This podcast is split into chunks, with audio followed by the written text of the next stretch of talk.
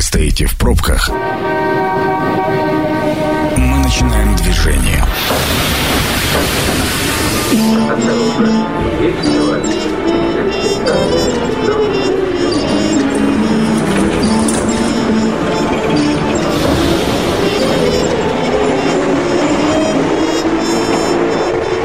Метро. Главные темы Красноярска.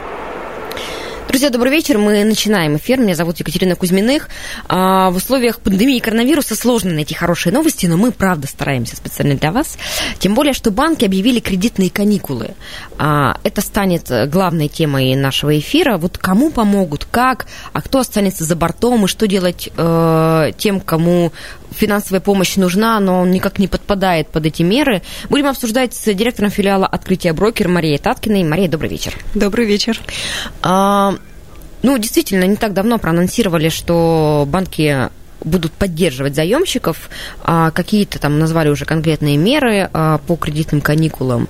А, какие вообще рекомендации дал поэтому ну, наш Верховный банк э, ЦБ? Центральный банк дал рекомендацию, которую банки могут использовать, но это не носит какой-то такой директивный характер. То есть да? могут и не использовать? Но они могут использовать в тех или иных мерах, да, вот, которые, получаются процентные ставки и реструктуризацию по своему усмотрению. Но, тем не менее, рекомендация дана.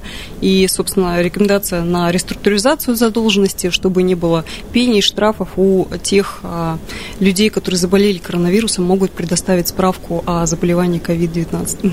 Вот тут очень важный момент. А, очень много людей, например, остались на карантине. А пока заболевших, ну, там, например, в Красноярском крае, ну, по пальцам одной-двух рук можно пересчитать, да, есть еще неподтвержденные диагнозы, люди, которые ожидают подтверждения в Новосибирском векторе. Ну вот, по сути, справка будет только у них. А как быть э, тем нескольким сотням людей, которые, например, на карантине? Хорошо, если у них э, добросовестные работодатели их отправили на больничный. А если их там отправили в отпуск без содержания? Я думаю, что такие меры тоже есть. Или там просто никак. Ну, то есть деньги, деньги они потеряли, доход у них снизился, но справки нет, и в банк им предъявить нечего. Но сейчас рекомендация Центрального банка а, касательно людей заболевших. А, если мы говорим про тех людей, которые потеряли а, свой доход в результате, ну, скажем, событий, которые происходят с коронавирусом, там, с нефтью, с долларом и так далее, да, здесь нету, и формулировка такая весьма расплывчатая. Поэтому многие банки дали такие свои комментарии о том, что они готовы индивидуально рассматривать каждый случай. То есть, по сути, это э, такой добровольный порядок банков. Э, повезло вам или не повезло, их добрая воля. А, есть э, например, четкая рекомендация по тому, кто заболел, а вот когда у вас сложная ситуация, вы можете прийти индивидуально с банком и договариваться. Ну, здесь такие комментарии банки давали. А, друзья, мы у вас обязательно спрашиваем, работаем в прямом эфире по номеру 219 11 10, ждем ваших вопросов и комментариев. Может быть, вы уже готовите а, финансовую подушку безопасности, может быть, у вас есть ощущение, что доходы снизятся. Они, может быть, снизились уже, и вы как раз э, пострадали от коронавируса. Ну, например, у вас закрылась, не знаю, какая-то, э, какая-то дополнительная школа, там, спортивный клуб небольшой для детей, и фактически вы дохода никакого не имеете, а кредит у вас там или ипотека есть, коронавирусом вы не болеете, справку предъявить не можете, но решать проблему как-то надо. А вообще, Мария, скажите, вот, эм, ну, это такая ну, условно, мера, спущенная сверху, или с банками всегда можно договориться, если у тебя какие-то проблемы возникли? Ну, скажем, просто исходя из, э, там, я желаю договориться с банком, наверное, нет. Здесь ну, должны быть конкретные так, причины. Просто например, так прийти и сказать, вы знаете, да, я потерял я работу, а, дайте ко мне кредитных каникул на два месяца. Нет, как раз вот э, в прошлом году, в июле 2019 года, принят закон, который четко говорит о том, что ипотечные каникулы положены в течение шести месяцев, когда а, любой гражданин, который отвечает определенным требованиям Например, он потерял работу, стал на биржу, он получил инвалидность, у него резко снизился доход, потому что появились иждивенцы дополнительные. То есть, ну, есть ряд э, тех э, там, характеристик, которые, в принципе, банки принимают именно как весомые. Ну, а можно, давайте, если можно перечислить те банки, их ведь достаточно много уже, но при этом количество ограничено, которые уже, а, ну, там, в одностороннем порядке заявили о том, что готовы рассмотреть а, там, налоговые каникулы или другого рода послабления для людей, пострадавших от коронавируса. А, ну, первым заявил ВТБ, он сказал, что сроки запуска программы будут там до конца марта и будут э, предоставляться такие каникулы до трех месяцев. А Сбербанк сказал, что он будет индивидуально как-то рассматривать какие-то такие, скажем, варианты, потом Промсвязьбанк, МКБ, Альфа-банк, Росбанк, а, Совкомбанк. Кстати, один из банков, Абсолютбанк, даже ввел а, бесплатные э, платежи на систему быстрых платежей, потому что сейчас же все переходит в дистанционный режим. Учитывая это, они отменили пошлиные комиссии на переводы. Ну, на самом деле, очень хорошая мера, даже не в рамках э, пандемии коронавируса, а просто вот как данность. Согласна. Это все банки или есть еще какие-то? Да, есть еще Почта банк, Райфайзенбанк и Дом. Ну, то есть ну, они тоже Честно говоря, перечень, перечень-то не очень большой. Но это 30 крупнейших банков, которые, в принципе, об этом сказали и заявили, есть официальные комментарии. А можно ли сказать, что ну, вот на такие какие-то кредитные каникулы и послабления идут крупные банки, а с мелкими будет, наоборот, сложно договориться? Или, наоборот, у мел, мелкие более мобильные и как раз более лояльные к своим клиентам? Но вообще Центральный банк а, сделал не только для Э, ну, скажем, сделал эту рекомендацию и в том числе также сделал послабление для банков. Будет, будут определенные, а, скажем, ослабленные требования по надбавкам к капиталу, и в этом случае у банков тоже есть на все эти плохие кредиты определенная от Центрального банка референция. То есть, по большому счету, банки-то ничего не теряют. Они, они такая самая защищенная категория Банкам бизнеса. Тоже, тоже дали послабление на такие, да. Друзья, мы работаем в прямом эфире 219 11 10, обсуждаем кредитные каникулы, которые а, можно будет получить пострадавшим от коронавируса. Вот я сама использую такую достаточно общую формулировку. Честно говоря, я надеюсь, что банки а, ну, расширят это вот понятие, потому что только перенесшим коронавирус это, ну, такая странная... Уже не поможет? Нет, ну что вы. Это все равно, что перенесшим ОРВИ, как-то не очень. А вот пострадавших от а, ограничений, от закрытий отраслей, а, бизнесов, их действительно очень много. А нет у вас ощущения, что банки захлебнутся в потоке?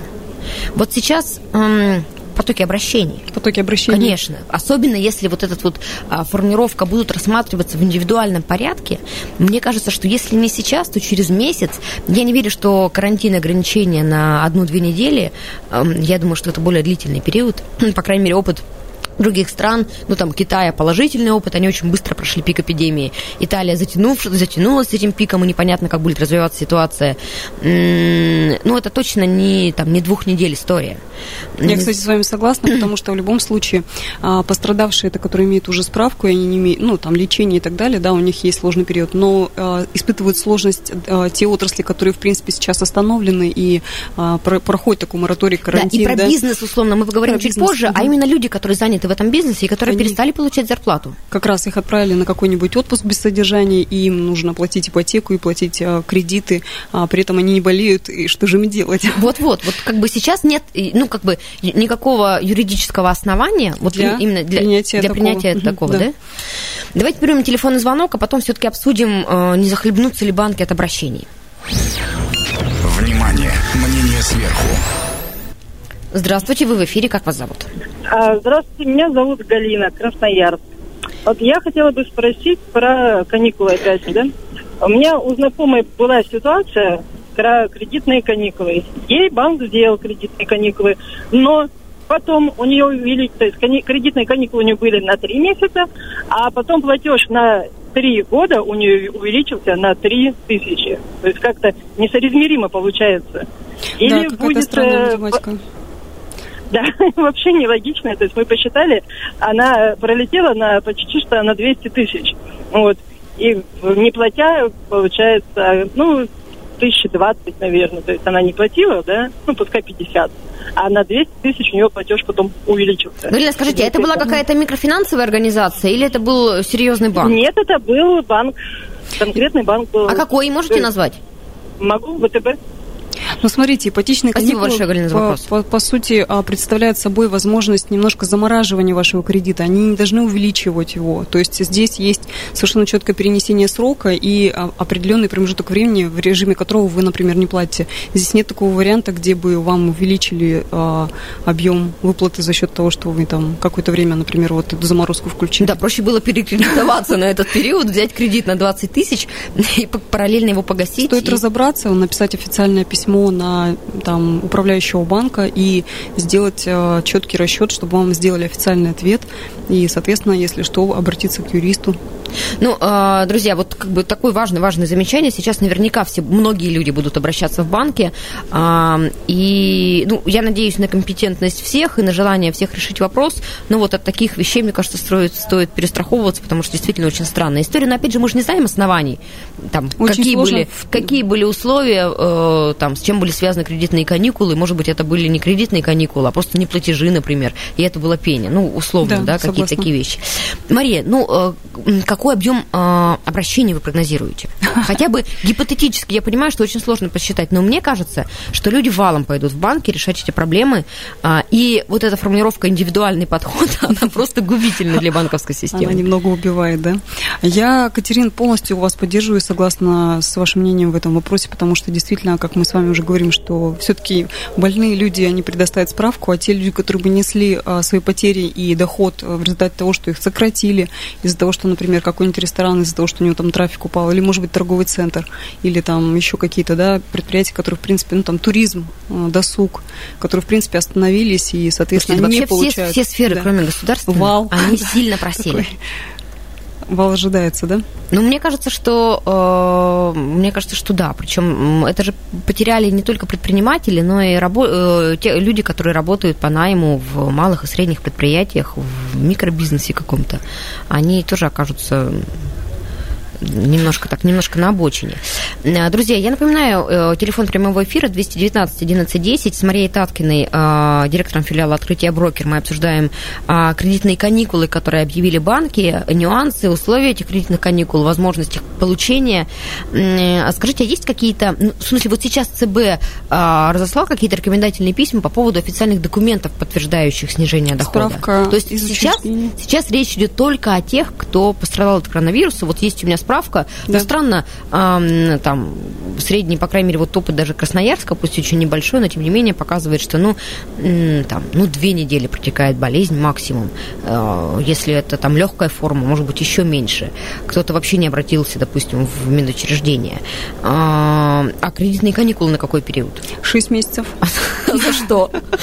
Ты две недели поболел, есть такая как бы удобная история. Ты две недели поболел, в общем-то, для людей с хорошим иммунитетом не смертельная болезнь, обычный вирус.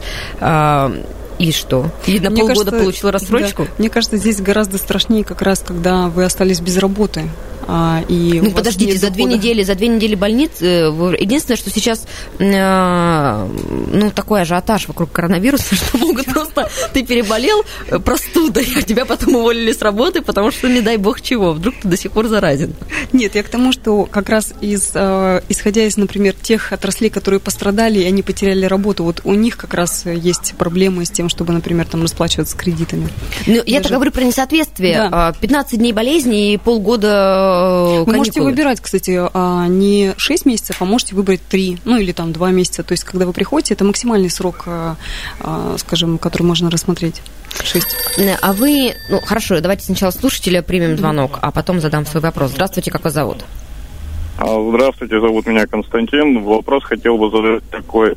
Люди, приехавшие с отдыха, то есть они получают справку о том, что 14 дней они находились на карантине. Они подходят под кредитные каникулы или нет?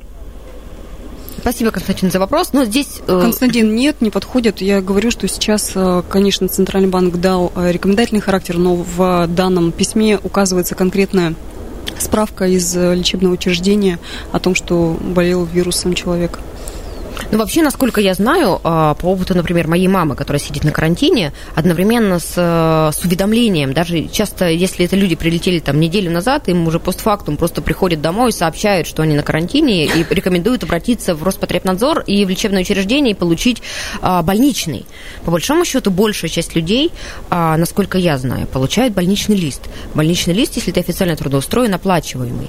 Некоторые предприятия решают, что нужно просто, ну, сотрудник сидит на карантине, и он он получает обычную зарплату, ему не оформляют никаких документов, то есть вообще-то доход он не теряет. И карантин, насколько я понимаю, обязательно сопровождается больничным листом. Вас не имеют права просто так посадить на карантин и не дать вам никакой бумажки, и это сто процентов не основание для работодателя там об увольнении, отгулах или еще, или еще чем-то. Поэтому тут очень ну, как бы важный момент взаимодействия с работодателем. Мы сейчас прервемся на дорожную службу, а после обязательно вернемся. Я напомню, телефон прямого эфира 219 11 10.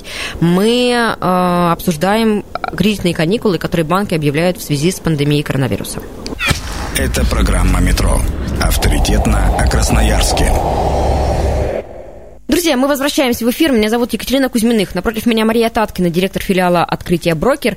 И обсуждаем мы сегодня кредитные каникулы, которые объявили банки в связи с пандемией коронавируса. А, сразу телефон прямого эфира 219 11 10. По этому номеру совершенно безопасна телефонная связь. Вирус не распространяется. А, мы принимаем ваши вопросы, звонки.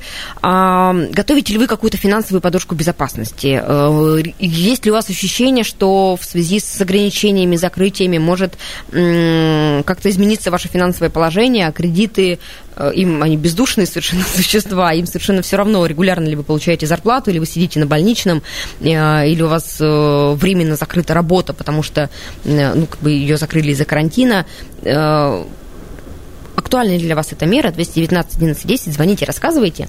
Ну, а пока я предлагаю сделать короткую остановку. Традиционно у нас есть рубрика корреспондент вышел на улицы и задал вопрос э, красноярцам, как ваша платежеспособность изменилась из-за пандемии. Станция народная. Что говорят красноярцы? Ну, пока нет, все так же. Заказов меньше стало. То есть люди боятся, наверное. Ну да, люди у нас такие паникеры, можно сказать. Ну, пока еще нет, конечно. Боимся, конечно, конечно, боимся, что поменяется. Да вообще никак не поменялось. Я вообще нигде не работаю. Ну, вот у нас нет, пока не, не поменялось. А дальше что будет, возможно, все. Знаете, у нас такая нестабильность, что, ну, я не могу сказать. Платежеспособность нет. У меня специфическая работа, нам карантин невозможен. Нам придется работать. Ну, пока нет. Не знаю, у нас все нормально на работе. За пандемией нет, скорее из-за другого поменялось. Из-за нашей политики, нашего государства. Нет, нету переживаний. Нас не садят на карантин, мы работаем в больнице, работаем полным ходом. Нет, все супер. Это программа «Метро». Авторитетно о Красноярске. Я, кстати, э, встречала мнение, что действительно важные профессии только у тех людей, которых нельзя перевести на удаленку. Вот если тебя не переводят на удаленку, значит, ты действительно нужен обществу человек. А если ты можешь сидеть э, из телефона, в смысле, из дома по телефону вещать в студии, то, в общем, без тебя легко обойдутся. А, Мария, вот э, как-то у вас есть какой-то прогноз, как вот эти кредитные каникулы могут повлиять на всю банковскую систему в целом? Но сейчас, если э, такие определенные экономические циклы уже у нас стоят, да, если мы говорим, что отрасли спортивный досуг, все вот эти развлекательные, да, а, они остановились, то это определенная заморозка такого, скажем, сегмента, который, в принципе, могут потерять а, свои доходы. Это же действительно такой уже, ну, волна поднимается тех, кто, например, теряет а, свои средства, а у них есть ипотеки и кредиты. Поэтому это ну, а некая стагнация в банковской сфере. Люди будут меньше брать кредитов, потому что не понимают свое дальнейшее финансовое положение. Или, может быть, наоборот, чаще будут брать кредиты, потому что это единственный способ а, выжить. Ну, как бы горизонт им вроде бы понятен, через полгода точно все закончится. А, и они предполагают, что там на эти полгода они перекредитуются, например. Ну, кредит это действительно возможность перехватить, да, какие-то средства. Поэтому, если э, люди будут чувствовать такую потребность, если у них не будет дохода, конечно, будет кредитный вал такой, ну, подниматься. Но пока нет э, каких-то очевидных тенденций на, на, вот в банковском секторе. Ну, я думаю, что они, если будут появляться, то чуть позже. То есть сейчас только все началось, а чуть позже уже мы будем э, ловить все эти такие... Хочется верить, что чуть позже уже все закончится, закончится и мы да, просто не успеем сориентироваться. 219 11 10, мы работаем в прямом эфире, по этому номеру телефона ждем ваших звонков. А, как изменилось ваше финансовое положение? И нужны ли лично вам кредитные каникулы или у вас все хорошо? Мария, есть э, ну, какие-то ощущения, опять же, э, связанные с изменением экономической активности людей? Людей. Э, именно не по кредитам, а есть же еще там акции, а, покупательская способность, э, ну вот, может быть, какие-то аналитические оценки, стали ли люди больше тратить день, денег, меньше. Понятно, что это может быть не только с пандемией связано, а с общей, там, в том числе, экономической ситуацией. Общая экономическая ситуация тоже, конечно, изменилась. Мы же говорим, что нефть очень сильно там снизилась, и рынок акций тоже упал на более чем 35%. Акции все, а, все крупнейших компаний, там, лидеров по капитализации в России, они все а, очень сильно снизились, и, соответственно, это действительно оказывает такое давление. Но, э, в принципе, для тех, у кого есть деньги, они могут покупать подешевевшие акции, они платят дивиденды двухзначной доходности, и, соответственно, это привлекательно. А какие-то прогнозы у вас э, по поводу скорости возвращения рынка на прежние отметки? Вы знаете, он на самом деле уже начинает отрастать, то есть, в принципе, э, индекс МВБ, МВБ упал до 200, там, скажем, сейчас он уже 2,5, в принципе, он начинает восстанавливаться. Ну, то есть уже еще через неделю будет поздно покупать акции? Будем надеяться, что... Нет, будем надеяться, что все восстановится. Телефонный звонок у нас есть на линии. Здравствуйте, как вас зовут? Здравствуйте, меня зовут Григорий. Григорий, как ваше финансовое положение в связи с пандемией? Изменилось ли? Нужны ли вам кредитные каникулы? Финансовое положение пока что не изменилось. Вообще я работник бюджетной сферы, но вот э, в прошлом году рискнул и взял кредит. И сейчас э, с опаской жду, когда нас начнут отправлять в отпуска или в какие-то там отгулы. Вот, что зарплата станет нестабильно.